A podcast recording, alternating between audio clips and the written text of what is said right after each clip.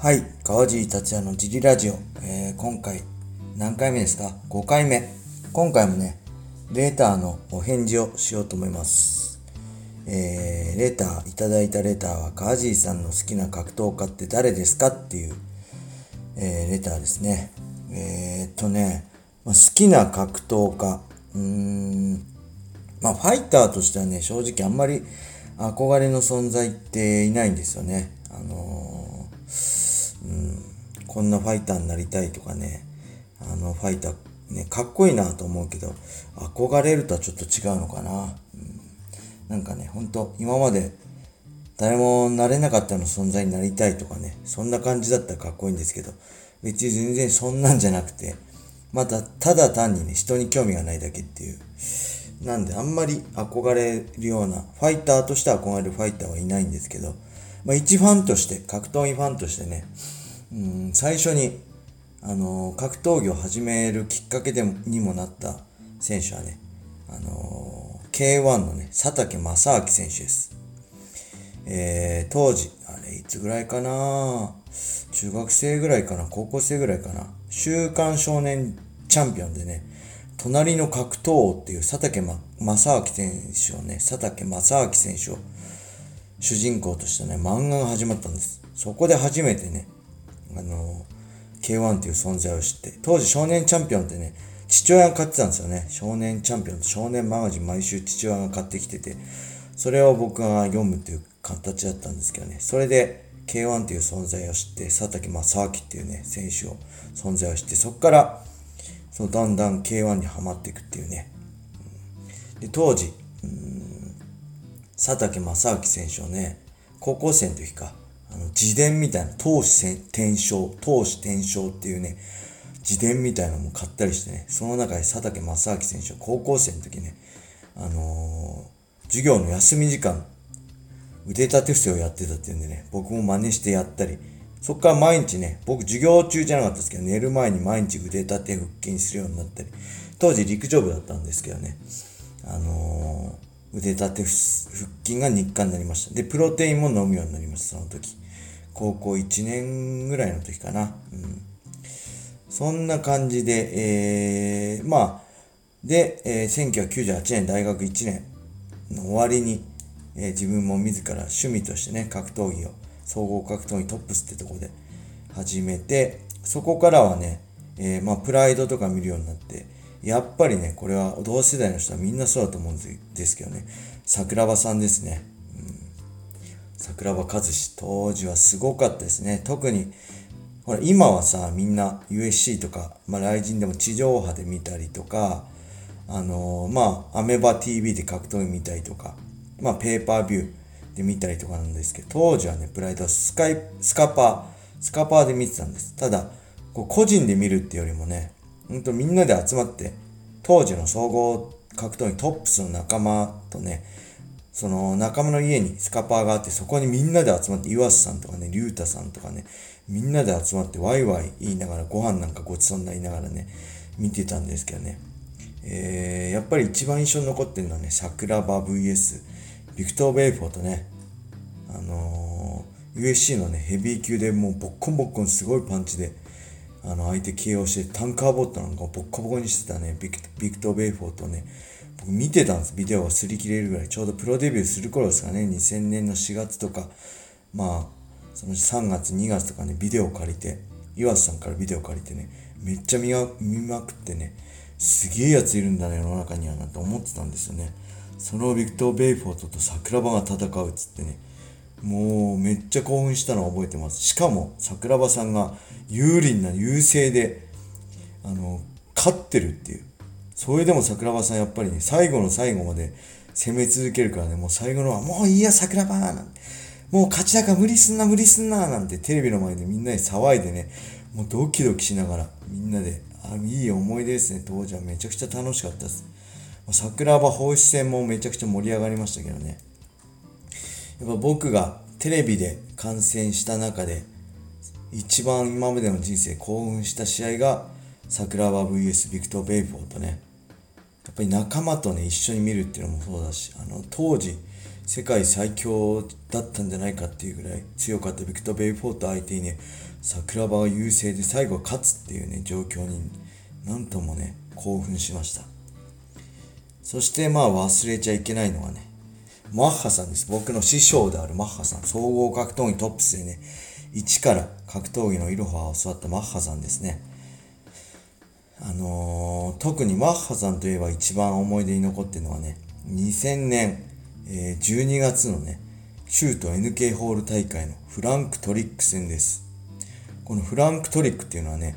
あの、今の人は知らないかもしれないし、まあ、知ってる人でもね、プライドに出てたフランクトリックなんか見たことあるかもしれないですけど、その前です。当時まだ、うーん、本当に USC とかもそんな、そのウェルター級、この76キロ、シュートでいう76キロ級ってね、あんまりなかったのかな。本当に、この、世界一強いんじゃないかって言われたのはね、この、あの、フランクトリックなんですよね。今で言えば誰だろう。まあ、ちょっと時代あれだけど、ジョルジ・サンピエールみたいな、GSP みたいな存在で、こいつ世界一やべえだろみたいな、強えだろみたいな存在に、まさかシュートがフランクトリックを呼んで招聘して、マッハさんと戦うっていうね、もう夢のカードですよね、当時の僕らからしたら。え？マッハさんがあのフランクトリックと戦うの？みたいな。で、いざ実際、試合が始まったんで、1ラウンドはね、マッハさん、あの、すごい、結構ね、こう、パウンドとか食らって、劣勢な感じだったんです。うわ、さすがのマッハさんもね、フランクトリックには勝てないかなっていう状況の中で、2ラウンドが始まったらね、なんと、えー、最初左フックかな左フックでダウンを奪って、その後、立ち上がったフランクトリックにね、あの、当時はダウンカウントがあったんでね、その後ダウンして立ち上がったフランクトリックに、膝蹴りかな首相撲かな膝蹴りかなんかで、KO して逆転 KO 勝ち。すごかったですね。この試合は。本当にすごかった。あの、テレビでね、見て一番興奮した試合がさっき、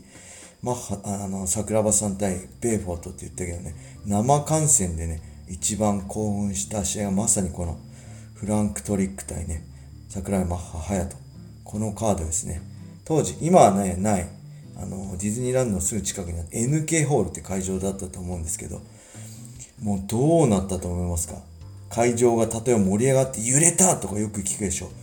揺れたとかじゃないんですよ。もう弾けちゃったんです、音が。もうみんながバッてね、わーって騒ぎすぎてパンって弾けてね、無音になったんです、会場が。僕はその瞬間はね、あっうわ、無音になったと思って弾けて、その後もうファンがね、リングサイドにもう、もうみんなこう来ちゃってすごいことになってました。もう、一時期の大仁田淳みたいな もうカリスマ大仁田淳みたいなね、FMW の時の、試合終わったマハさんの中にリンリングサイドにファンが溢れちゃってね、もうぐっちゃぐちゃになった、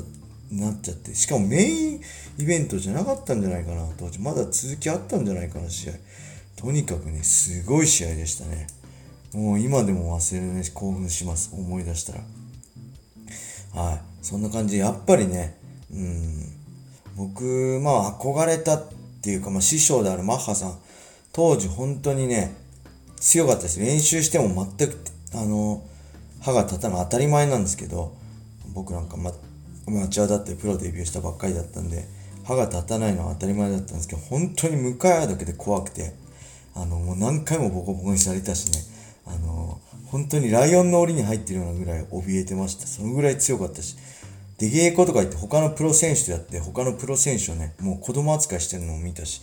本当にね、当時世界最強だったんじゃないかなって、この76キロっていう階級、70、今の、今でいう77キロウェルター級では、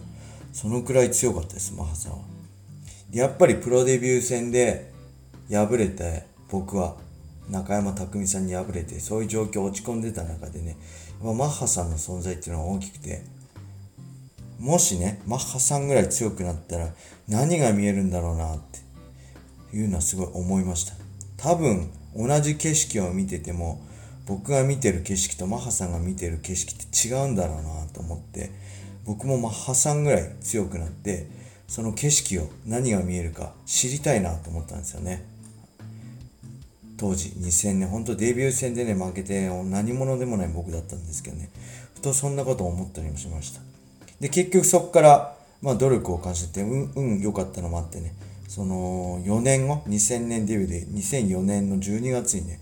あのシュートのライ今でいうライト級当時ウェルター級70キロ級のねベルトを尾藤シャオリンヒベルを KO して取ったんですけどよしこれで俺も何かマハさんみたいな何が見えるんだろうってパッて見たらねもう何も変わんなかったです結局。結局何も変わんない。そこにはねまだまだゴミ高則って存在がいたりしてねあシュートのベルト取ってもまだ俺が世界一じゃねえなって思って、うん、なら世界一を取りに行って世界一になってからもう一回そのベル、ね、景色を見に行こうと思って。それもあってねその後プライド武士道に参戦してゴミ1000ね向かっていくだったりするんですよね、うん、まあその辺の話はまた興味あれば続きもその辺の話も詳しく話す話そうと思うんでね。もし何か,、まあ、いつも言うんですけど何かたい話だったりね相談だったりファイターとしての相談だったりがあればぜひレターをくれればこうやってねあのレター返事できるんでぜひ皆さん興味あればレターお願いします。そしてフォローもいいねハートいいねもお願いします。はい。そんなわけでね今日はこんな感じで終わりにしましょう。今日は憧れる格闘家は誰ですかっていう好きな格闘家は誰ですかって話でしたね。はい。それでは皆さん、良い一日を。まったね